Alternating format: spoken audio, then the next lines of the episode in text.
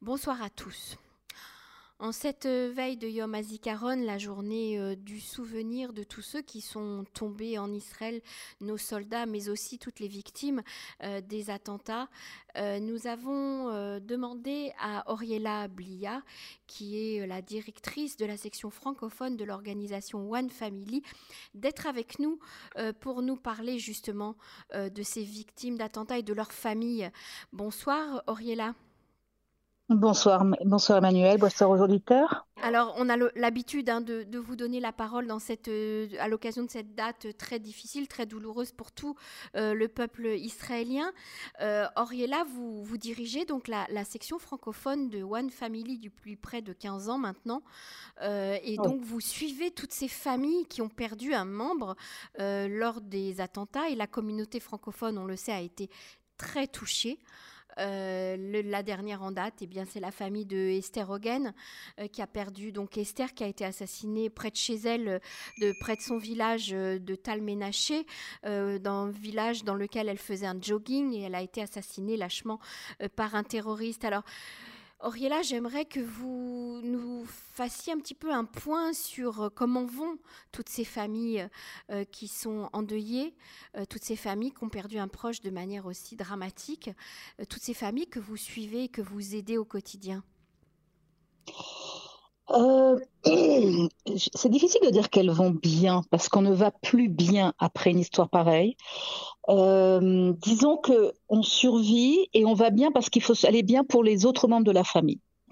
Euh, donc oui, euh, on pourrait dire que globalement, ce sont des familles qui, malgré le, choc, la destruction, la violence de l'acte de, l'attentat terroriste qui les a frappés par la, perte d'un être cher, voire aussi des soldats, puisque je vous rappelle aussi, on s'occupe aussi depuis 2005 euh, des soldats et des familles des soldats endeuillés. Donc c'est clair. Bon, soldat, c'est encore autre chose parce que par définition, un soldat, il, va, il va s'entraîner puis il va à la guerre. Donc à la limite, je dirais pas que on sait, mais on voilà, c'est déjà le mot soldat qui implique quelque part la, crainte et le, risque. Comment vont ces familles, ma foi euh, elle, elle, se porte bien dans la mesure où il faut bien se battre pour ceux qui survivent, il faut bien se battre pour soi-même, mais c'est vrai que cette lutte est une lutte épuisante et sans fin. Alors quand on arrive à un moment, par exemple, aussi drastique que soit les Ascarot ou bien le voilà Yom HaZikaron, où c'est tout un pays qui porte le deuil de ses familles, Mhm. de ses enfants, en fait. Ces enfants n'ont pas euh, CES, mais SES, et j'insiste bien sur le SES, parce que c'est vrai que le peuple d'Israël a cette particularité que même s'il ne connaît pas celui qui a été assassiné ou qui est mort, la solidarité intrinsèque au peuple juif et au peuple israélien, c'est d'être là pour ces familles-là, mhm. même ces jours-là où, où, on sait, même si on n'a pas connu la personne qui a été tuée. Alors, c'est vrai que ce jour-là, c'est très, très lourd. C'est une semaine qui, ça commence, on sait qu'à Pessar, ça va arriver. Il y a Yom HaShoah, ça commence déjà comme ça. Et la semaine avant Yom HaZikaron, c'est une semaine où les familles, d'abord, sont beaucoup invités à témoigner, à raconter leur histoire, mhm. se préparent à ça, se préparent à la, à, la, à la, dureté de la visite au cimetière, de la sonnerie qui, qui est très lourde, de, de, cette journée qui est lourde et qui nous fait appeler plonger dans effectivement une journée qui est une très belle journée, qui est la journée Yom HaSmarout. Alors comment nous on est avec eux au quotidien? Alors bien sûr on est on est avec eux. Enfin moi en depuis depuis que je suis rentrée dans le dans l'association One Family il y a une quinzaine d'années euh, en, tant que responsable de la branche francophone. Alors on est près de nos familles. Euh, par exemple, euh, nous ce qu'on fait toujours entre Machoua et Yom c'est qu'on on visite tous les cimetières avec nos bénévoles et, on, met une, bougie du souvenir, une dernière chama et un petit drapeau de Family et sur les tombes des, de ces personnes qui ont été assassinées ou de ces soldats qui ont été tués, on met une, petite chama, un petit drapeau, on est là, on les visite, on appelle les familles, on est près d'elles, on est avec elles. On organise aussi une très très très euh, émouvante et très forte soirée, très grande soirée, le soir de Yom HaZikaron, mhm. qui débute toujours à 8 heures évidemment avec la sonnerie, qui est une soirée de témoignages. Alors l'année dernière avec l'histoire du, du, Covid, c'est clair qu'elle n'a pas eu lieu, elle a été, elle n'a été faite que par Zoom. Cette année, nous reprenons euh, en comité, je dirais presque privé, nous sommes, selon Tikouda Oref, une autorisation de, 1500, de, pardon, de 150 à 200 personnes. Mais justement, les années précédentes, on est arrivé surtout sur Jérusalem à, rassembler devant les locaux de One Family avec plus de 1000, 1500 personnes. Ah ça débordait complètement dans la mhm, rue. Il va y avoir cette année euh, une dizaine de, de, de, de personnes, soit papa ou maman endeuillé, soit enfants orphelins ou enfants euh, endeuillés, c'est-à-dire ayant perdu un frère ou une sœur, soit veuves ou veufs, qui vont raconter leur histoire. Chaque année, c'est quelqu'un de différent, donc on finit par, euh, connaître des tas d'histoires qui, qui se rapprochent à celles de tel autre, de tel autre. Et c'est vrai que ça aussi, ça, ça crée des liens et c'est pour ça que quelque part, ils vont bien après parce qu'ils se reconstruisent euh, dans la mesure du possible. Et, et c'est des moments qui sont euh, extrêmement émouvants, extrêmement forts, mais en même temps très reconstructeurs, malgré les apparences. Mais euh, c'est pour ça que l'unité nationale fait que oui, on est là et on est ensemble. C'est ce que je disais tout à l'heure, c'est très particulier à, nous et ça renforce beaucoup ces personnes-là de savoir que une fois par an minimum, quelqu'un se rappelle d'eux et pense à eux et, que le prix n'a pas été pour rien. Mmh. Alors la communauté française a été euh, très touchée, euh, Oriella, depuis ces 15 dernières, ces 20 dernières années. Oui. Euh, on ne va pas rappeler euh, tous nos disparus, mais euh, non, le, n'a pas le temps. Le plus récent, le plus récent, c'est l'assassinat de Esther Hogan hein, en, décembre dernier, le 21 décembre, mhm. très exactement, à Talménaché, à côté de sa maison. Elle est partie faire un jogging et elle a été assassinée sauvagement. vous suivez cette famille, vous, vous les connaissez bien. Bien évidemment. oui, bien évidemment. On va avoir le, témoignage de, sa sœur là juste après vous et euh, j'aurais aimé que vous, vous, nous donniez un petit peu quelques, euh, quelques informations sur euh, comment est-ce qu'ils ont vécu. On a vu la dignité bien sûr du mari d'Esther, on a perçu un petit peu ses enfants qui sont des grands adolescents racontez-nous ce que, ce que vous vivez. Alors, évidemment qu'on les suit. Alors, comme ils habitent à Menaché, nous, c'est évidemment les, responsables de la, de la section de, de, Ranana qui s'occupent de la famille à Talménaché. Il y a aussi euh, les sœurs d'Esther euh, et ses parents qui sont sur Jérusalem. Donc, nous nous occupons de la, sur ceux de Jérusalem. On est allé les rencontrer, bien évidemment, pour les Shiva. C'était évident. Euh, on s'est présenté. Dans ces cas-là, on reste pas longtemps. On ne commence pas à parler euh, de d'action. Mm. On va, on se présente, on laisse notre carte, on prévient ces personnes-là qu'elles peuvent nous joindre quand elles veulent. Nous, on reprend contact avec eux en général dans les jours qui suivent les Shiva ou qui suivent les Shloshim. Euh, et, euh, et, et, et, oui, on s'occupe d'alors. On est, on est là.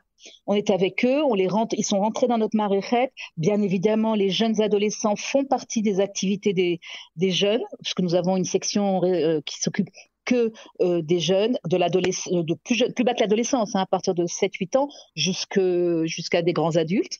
Donc oui, toute la famille est rentrée dans notre dans notre organisme et, participe à nos activités. Le papa euh, fait énormément de choses, bon, en dehors de, jouer son rôle de papa et de continuer à sa vie d'homme professionnel. Il, il, est très actif. Il s'est mis à être extrêmement actif dans le domaine de la, de la, de, de ce qu'on appelle la Hasbara, c'est-à-dire de rentrer dans des, associations euh, francophones ou des groupes francophones pour expliquer ce que c'est qu'un attentat en Israël, ce que vit et pour se battre contre l'annihilation du fait, du fait, ou bien se battre contre les gens qui, qui renient ce qui se passe en Israël et qui le, mhm. Donc on est avec nous, puis bon, c'est clair que ça va se passer sur de longues années. Quoi. Oriella, il y a eu des actions euh, menées en, justice devant les grands tribunaux internationaux, justement pour défendre euh, toutes, ces, toutes ces familles qui ont perdu un membre dans des attentats terroristes. Euh, qu'en mhm. est-il exactement aujourd'hui? Est-ce que les, institutions internationales reconnaissent, le, reconnaissent ces, ces crimes? Il y a une certaine reconnaissance, il y a eu des procès qui ont été gagnés, d'autres qui sont encore en cours. Euh, c'est très très très difficile parce qu'en fait, malheureusement, comme dans tout, la politique euh, mondiale et la politique euh, influe sur la justice quelquefois. Mhm. Alors, un acte de que par exemple que nous, Israël, allons reconnaître comme un acte d'attentat, par exemple en Judée-Samarie ou dans le Goucher de Sion, euh, ne sera, ou à l'époque au Gouche Katif, ne sera pas forcément reconnu comme tel euh, par des institutions internationales parce que justement, il s'agit de la Judée-Samarie euh, ou de, ou de Goucher de Sion ou de l'ancien Gouche Katif. donc c'est très très compliqué quelquefois, mais d'autres fois, oui, non, oui, on gagne. Mhm. il y a évidemment des avocats d'envergure internationale qui, ont, qui, qui se sont dédiés que à ça, essentiellement d'ailleurs des Américains et des, des, ou des Américano-Israéliens, et qui font que ça. Donc ça, ça marche. Je ne dis pas à 100%, ça serait mentir, mais ça marche. Et Mhm. Mais disons que le fait que quelquefois de temps ça réussit, ça donne de l'espoir. Est-ce que les institutions israéliennes aussi euh, euh, sont, sont, présentes auprès de ces familles endeuillées? Oui, oui, oui. Alors, à différents niveaux. C'est clair que l'État est présent euh, d'abord auprès, les, les, les, assistants sociaux de l'État ou des villes. Le Bitoire Léomi est présent. Euh, il faut que justement ces personnes soient prises en charge dans beaucoup de domaines pour rencontrer d'autres gens qui ont les mêmes drames et qui permettent justement de se, de se renforcer les uns les autres oui, l'État est quand même très très présent, même si quelquefois il faut se battre contre l'État, contre les institutions comme le Lomi. Et malheureusement, on se bat souvent contre eux. Il n'y a pas que les que les personnes, le lambda euh, israélien, qui se battent contre eux. Malheureusement, les victimes du terrorisme aussi sont obligées de faire valoir leurs droits et sont obligés de se battre, mais voilà, on est là aussi pour ça. Alors Auriella, on va écouter euh, maintenant euh, la sœur de Esther Hogan, à qui on, voulait euh, justement rendre hommage et, rappeler sa mémoire. Elle s'appelle Danielle, c'est grâce à vous que nous avons pu recueillir son témoignage, donc je vous propose de l'écouter avec nous. Merci beaucoup Auriella Blia. Je vous en prie, je vous en prie. Daniel, bonjour. Euh, bonjour Emmanuel. Alors Daniel, on, souhaitait rendre hommage euh, à Esther, votre sœur qui a été sauvagement assassinée le, 21 décembre dernier. Nous venons euh, à l'instant d'avoir Auriel Blia qui, qui s'occupe donc de l'organisation de l'ONG One Family. On a rappelé son souvenir, mais on tenait à, vous écouter, à vous entendre en cette journée du souvenir de Yom HaZikaron. Parlez-nous un petit peu d'Esther. Euh, oui, bien sûr. Euh, alors donc Esther, euh, depuis donc nous avons six ans de, différence entre nous. C'était ma petite sœur. Et en fait, nous sommes quatre sœurs et je suis l'aînée, donc pour, pour nous toutes, c'était notre petite sœur. Et en fait, depuis qu'elle était petite, on a, c'était bien ressenti qu'elle était différente du fait qu'elle était euh, euh, facile, joyeuse, légère, euh, toujours prendre les choses du bon côté et toujours souriante et, mm, avec une certaine joie de vivre qui en fait donc cette personnalité elle a choisi au fil des temps avec les années de de, renforcer, de, de, puiser tout ce qu'il y avait autour d'elle qui, qui pourrait euh, justement euh, euh, faire en sorte qu'elle a choisi.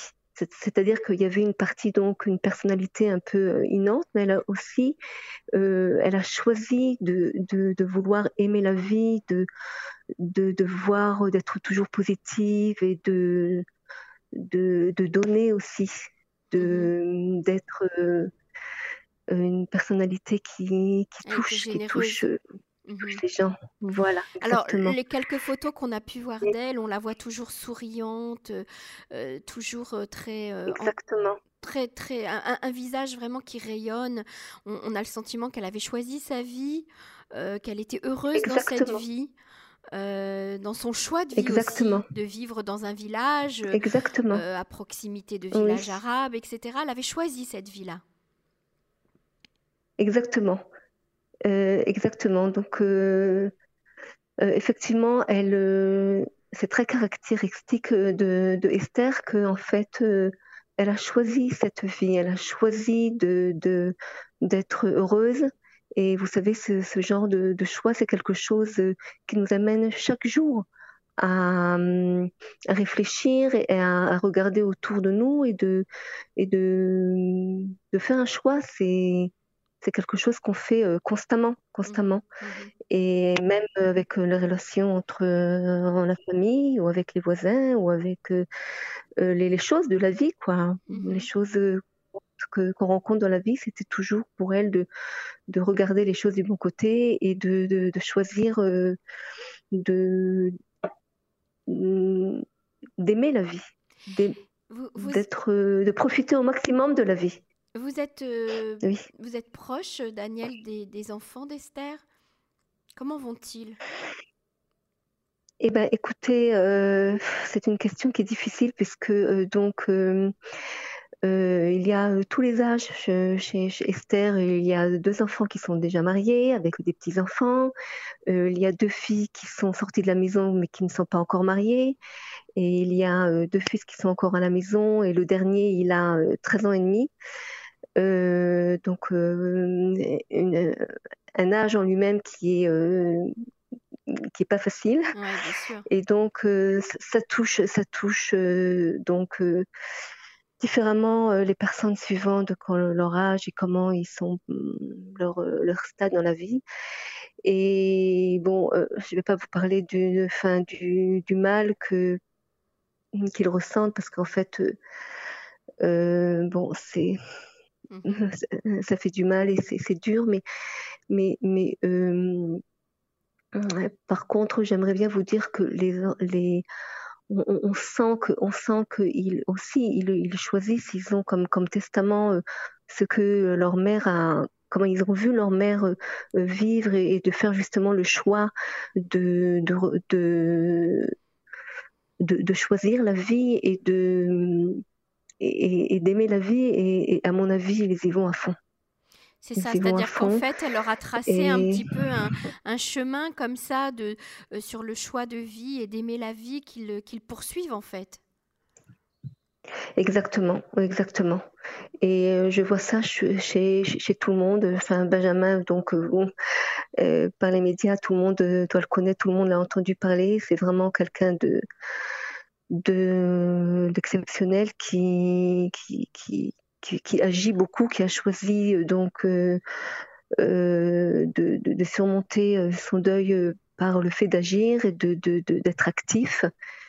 Et voilà, les enfants essayent d'aller avec, plus ou moins, de, est-ce que, est que, vous, est que vous savez s'ils ont par exemple des contacts avec euh, d'autres enfants qui ont perdu un membre de leur famille euh, dans un attentat? Est-ce que vous savez s'ils font un travail sur eux euh, par rapport à ça?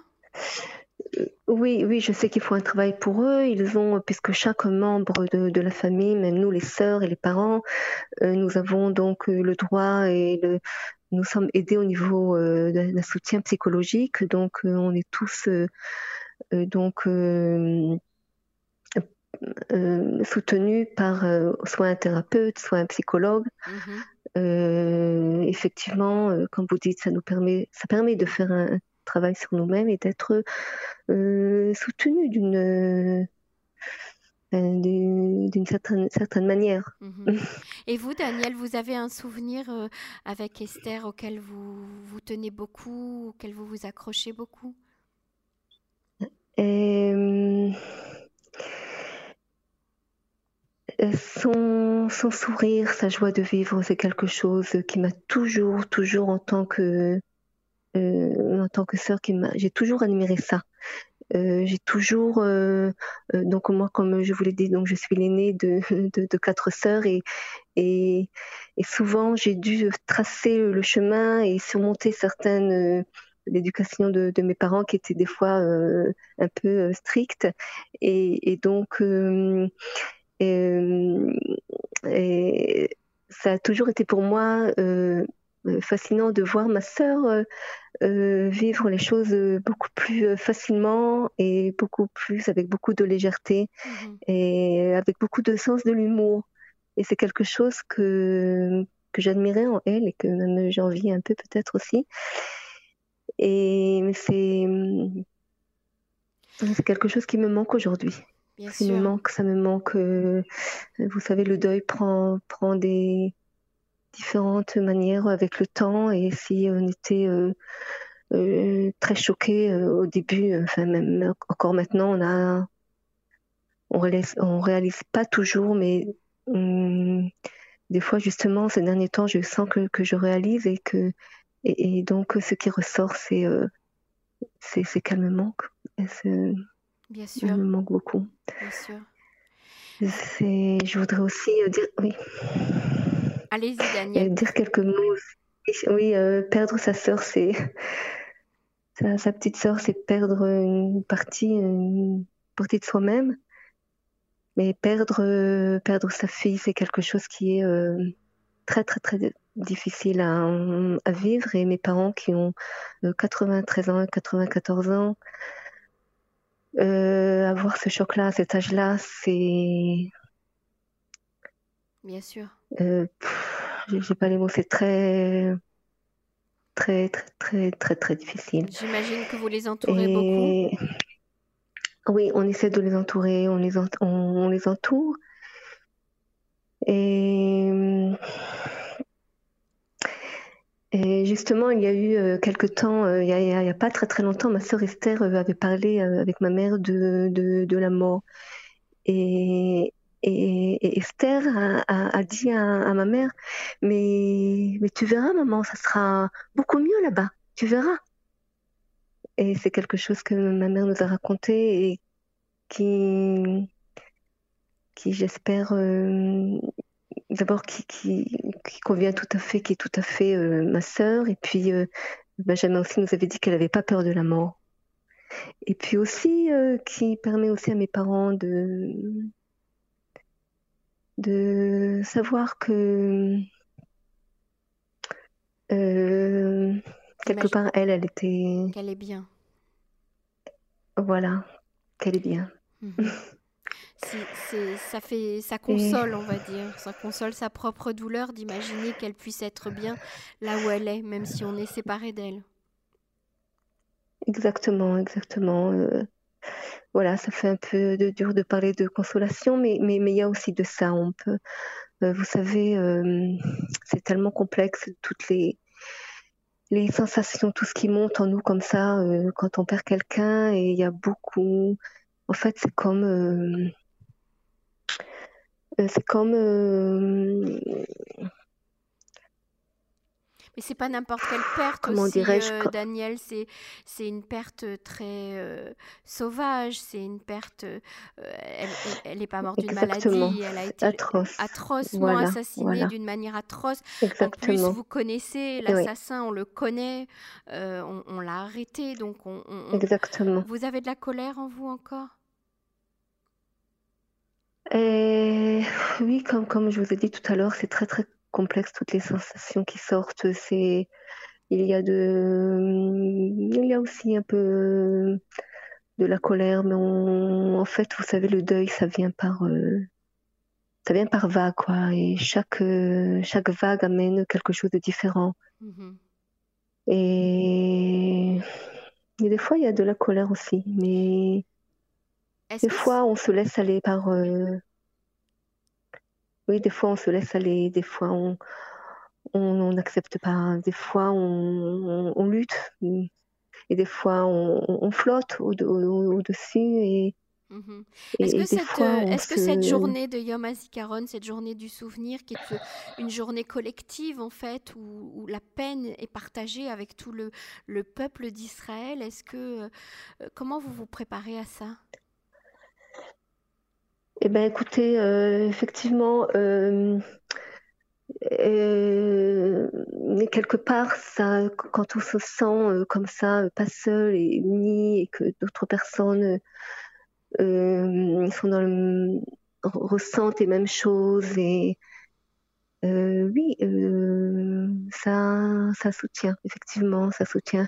Et mmh puis aussi le fait que pendant, euh, à partir du moment où ça s'est passé jusqu'à jusqu'à maintenant, vous savez, il y a eu beaucoup de choses qui ont été organisées en sa mémoire et, et que les, les, gens, on sait que les gens ont été touchés par par, par elle, par son sourire, par sa personnalité. Mmh c'est quelque chose qui, qui touche beaucoup, c'est quelque chose qui nous... Qui vous aide. Euh, on est très ému, on est très ému par, euh, par euh, justement par, par le peuple d'Israël, par, par tout le monde qui, on sent qu'on est qu'on n'est pas seul quelque part. Je vous le confirme, vous n'êtes pas seul, Daniel. Oui. Je, vous remercie beaucoup d'avoir accepté de, témoigner sur notre antenne et nous sommes bien entendu avec plaisir. de tout cœur avec toute la famille. Merci beaucoup. Au revoir. Merci, Emmanuel. Merci à vous. Au revoir. Au revoir.